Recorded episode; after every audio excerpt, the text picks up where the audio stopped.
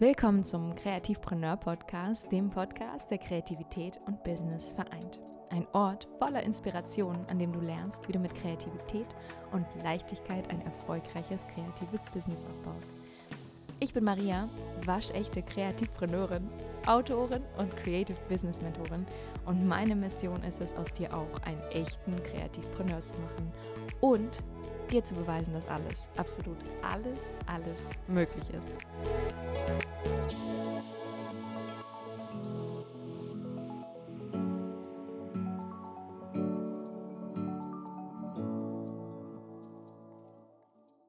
Hallo, mein lieber Kreativpreneur, meine liebe Kreativpreneure. Das ist so wunder, wunder, wunder, wunder, wunderschön, dass du auch heute dabei bist. Wirklich. Ich freue mich echt doll, wie du merkst. Wenn du das erste Mal heute dabei bist, dann herzlich willkommen. Mach's dir gemütlich, fühl dich wie zu Hause. Mi casa e su casa. Schnapp dir eine Tasse Kaffee. Ich kann dir auf jeden Fall versichern, es wird nicht langweilig. Und wenn du seit Beginn dabei bist, dann mega. Kennst du dich hier schon aus? Bist du schon äh, quasi so ein alter Hase. Im August haben wir uns dann kennengelernt. Ist noch recht frisch, würde ich sagen, zwischen uns. Aber mittlerweile haben wir jetzt acht Folgen hinter uns. Äh, ja, sind mittlerweile jetzt bei Folge neun. Und auch natürlich, wenn wir immer noch in den Kinderschuhen stecken, ähm, ja, das war schon echt eine sehr, sehr emotionale Reise für mich. Äh, von Beginn an, äh, von der Vorproduktion bis jetzt. Äh, ja, aber deswegen freue ich mich umso mehr, wenn ich so tolles Feedback von euch bekomme und so tolle Nachrichten und Bewertungen. Oh mein Gott, ihr könnt euch gar nicht vorstellen, wie sehr mich das Ganze motiviert. Wirklich. Ähm, das motiviert mich wirklich sehr, sehr weiterzumachen. Also vielen, vielen Dank an der Stelle. Das bedeutet mir wirklich sehr, sehr viel. Äh, wir steigen direkt ein in diese Folge. Heute geht es in den zweiten Teil unserer Serie Imposter Syndrome. In der letzten Episode habe ich mit Frau Dr., also mit der Psychologin Frau Dr. Rohrmann in einem Experteninterview gesprochen. Und dort erfährst du, was das Imposter Syndrome, also Hochstapler-Syndrom genau ist. Und ähm, erhältst schon ein paar Tipps, was du dagegen tun kannst. Und ich werde in dieser Episode nicht mehr so genau darauf eingehen, was es ist. Also, falls du noch nicht reingehört hast, dann wäre es gut, wenn du an dieser Stelle genau stoppst, ähm, in die letzte Episode reinhörst und dann genau wieder hierher zurückkommst. Ähm, genau, weil in dieser Episode möchte ich mich eher darauf konzentrieren, ähm, ja, in dieses Thema noch mehr reingehen, also tiefer in das Thema reingehen und dir konkrete Tipps geben, was du als Kreativer gegen das Imposter-Syndrom tun kannst.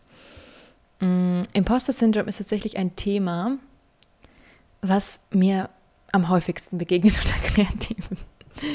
Und ich kenne das aus eigener Erfahrung, merke aber auch in meinen One-on-One-Sessions, also in meinen Mentorings mit meinen Mentees, dass das Problem nicht, wie man denkt, das fehlende Skillset ist oder die Business-Tools, die einem fehlen, sondern dass alles bereits da ist ähm, und man sich letzten Endes irgendwie nur selber im Weg steht und an Perfektionismus und Imposter-Syndrom leidet. Vergiss nicht, an dieser Stelle muss ich ganz kurz einhaken, dass Imposter-Syndrom keine Krankheit ist. Syndrom klingt immer so sehr angsteinjagend.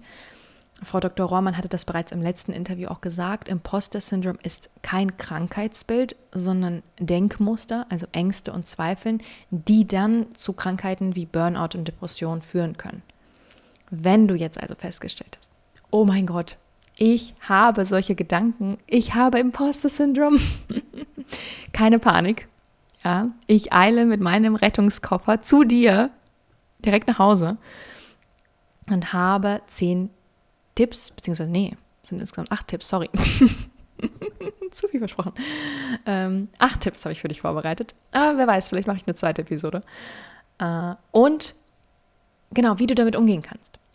Alles aus Erfahrung, alles aus meinem Wissen, alles aus meiner Arbeit, aus meinem Creative Business Mentoring. Und bevor ich dir diese Tipps an die Hand gebe, möchte ich dir doch eine kleine Geschichte erzählen. Ja, jetzt gibt es eine kleine Märchenstunde von mir. Als ich damals nach Berlin gekommen bin, war ich ein bisschen lost. ich muss gerade denken, normalerweise fängt irgendwie so nicht eine Geschichte an. Ne? Es war einmal eine loste Maria in Berlin. so, egal. Ich hätte auf jeden Fall keine Ahnung, wie ich das schaffen soll, was ich überhaupt, ja, wie ich das Ganze irgendwie hinkriegen soll, wie, wie soll ich das hinkriegen, vom Schreiben zu leben. Ich habe überhaupt gar keine Vorstellung davon, was ich überhaupt so richtig machen möchte, wie man Aufträge bekommt.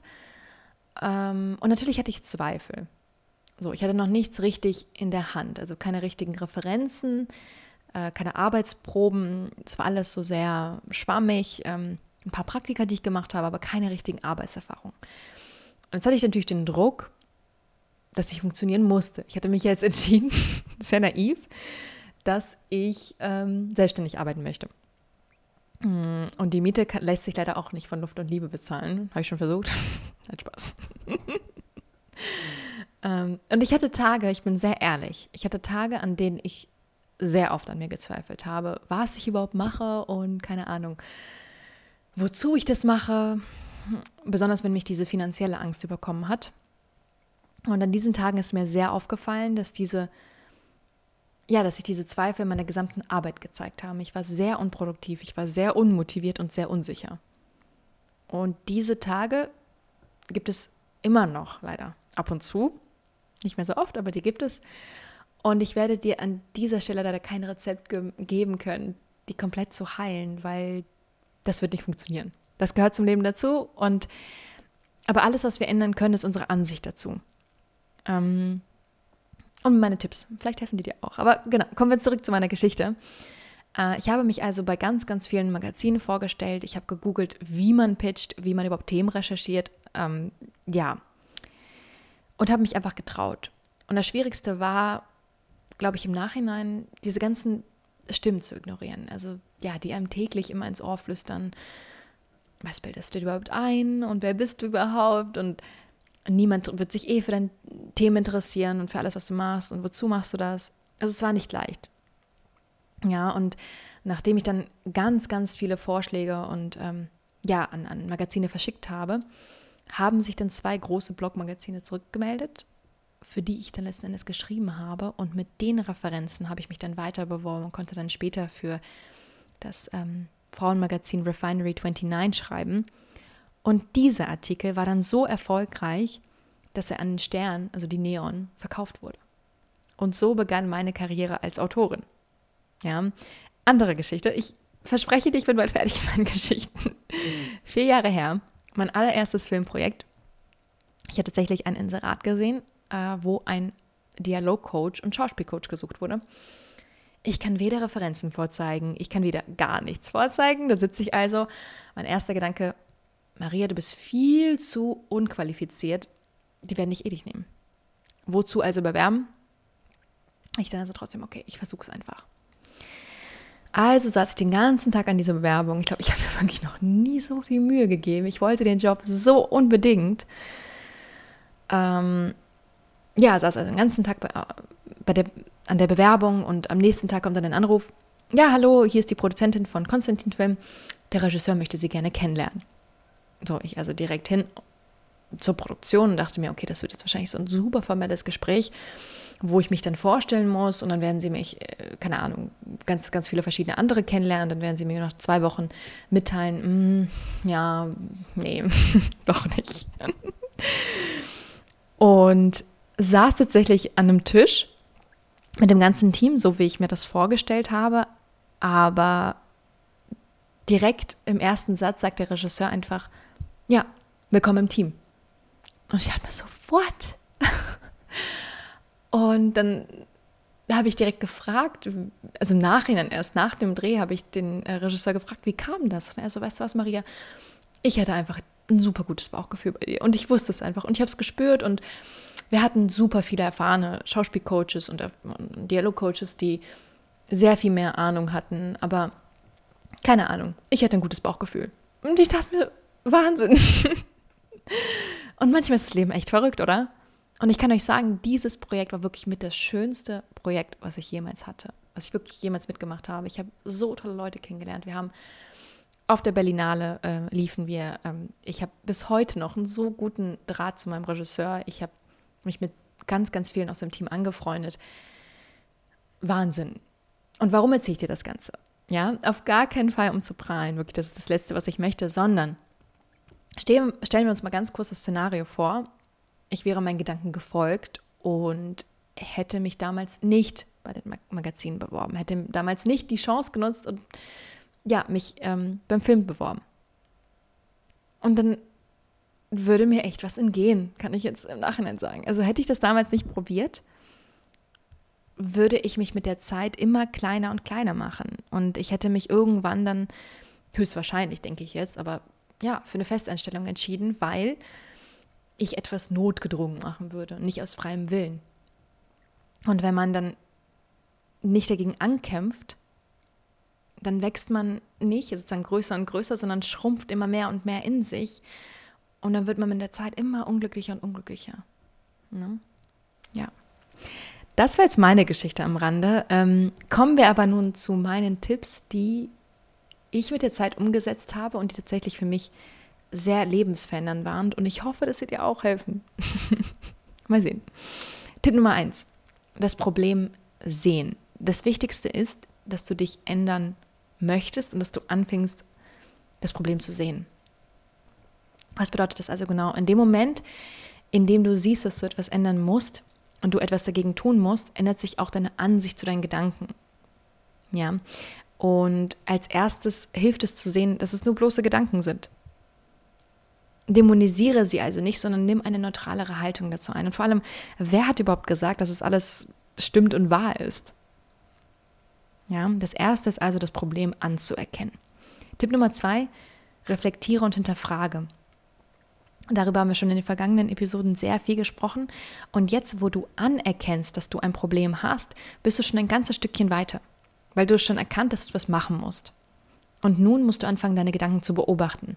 Sind es immer dieselben Muster? Sind es immer wieder dieselben Gedanken, die dir, die dir durch den Kopf gehen? Wann hat es angefangen? Und ich möchte dir an dieser Stelle eine Übung an die Hand geben und dich bitten, jedes Mal, wenn du diese Gedanken hast, aufzuschreiben. Und du wirst erschreckt sein, was dir alles so durch den Kopf geht. Und ich finde, wenn wir Dinge verschriftlichen, haben sie eine ganz andere Wirkung, einen ganz anderen Effekt auf uns.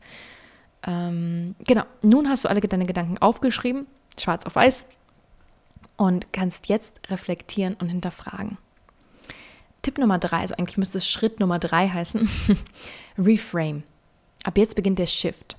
Ja, nun musst du lernen, deine Gedanken zu reframe. Jedes Mal, wenn du deine, wenn du diese Zweifel hast, musst du deine Gedanken neu bilden. Also anstatt zum Beispiel zu sagen, ähm, meine Meinung interessiert niemanden, ja, meine Meinung interessiert sowieso niemanden, ersetzt du es durch, meine Meinung ist wertvoll. Und anstatt ich werde nie Erfolg haben, ersetzt du es durch, ich bin erfolgreich in allem, was ich tue. Und du wirst dann mit der Zeit feststellen, dass es nur eine Gewohnheit ist, also dein Gedanke, und dass du einfach nur so einen Schalter umlegen musst. mein nächster Tipp, also Tipp Nummer vier, lerne und akzeptiere es, Fehler zu machen. Ohne Fehler und Misserfolge gibt es keine Lernkurve. So, Tatsache. und so groß deine Angst auch vor einem Misserfolg auch sein mag, die Chancen, ja, stehen 50-50, dass es klappt oder nicht klappt. Und wenn du es gar nicht erst probierst, dann stehen die Chancen gleich null. Je öfter du es also probierst, desto größer auch die Chance, dass du schaffst. Ja, das klingt alles sehr banal, aber das hilft total, um das zu verinnerlichen. Kommen wir also nun zu Tipp Nummer 5, zu meinem nächsten Tipp, werde unbequem. Oh, ja. Ich glaube, jetzt mache ich mich wirklich unbeliebt und das wirst du wahrscheinlich gar nicht hören. Aber ich musste leider die Leviten lesen. Hör auf, Ausreden zu finden. Hör auf, Ausreden zu suchen und geh bewusst aus deiner Komfortzone. Weil sonst ändert sich nichts. Suche dir bewusst Aufgaben in deinem Alltag, in denen du dich über dich hinauswächst und über deinen Schatten springst.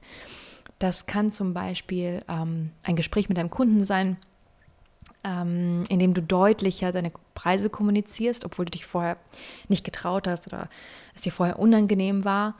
Oder du sagst ein Projekt ab, weil du dich persönlich nicht damit wohlfühlst, obwohl du vorher aus Angst eher zugesagt hättest. Ja. Tipp Nummer 6, lerne Komplimente anzunehmen. anstatt etwas abzustreiten, abzustreiten, nimm Komplimente an, ja.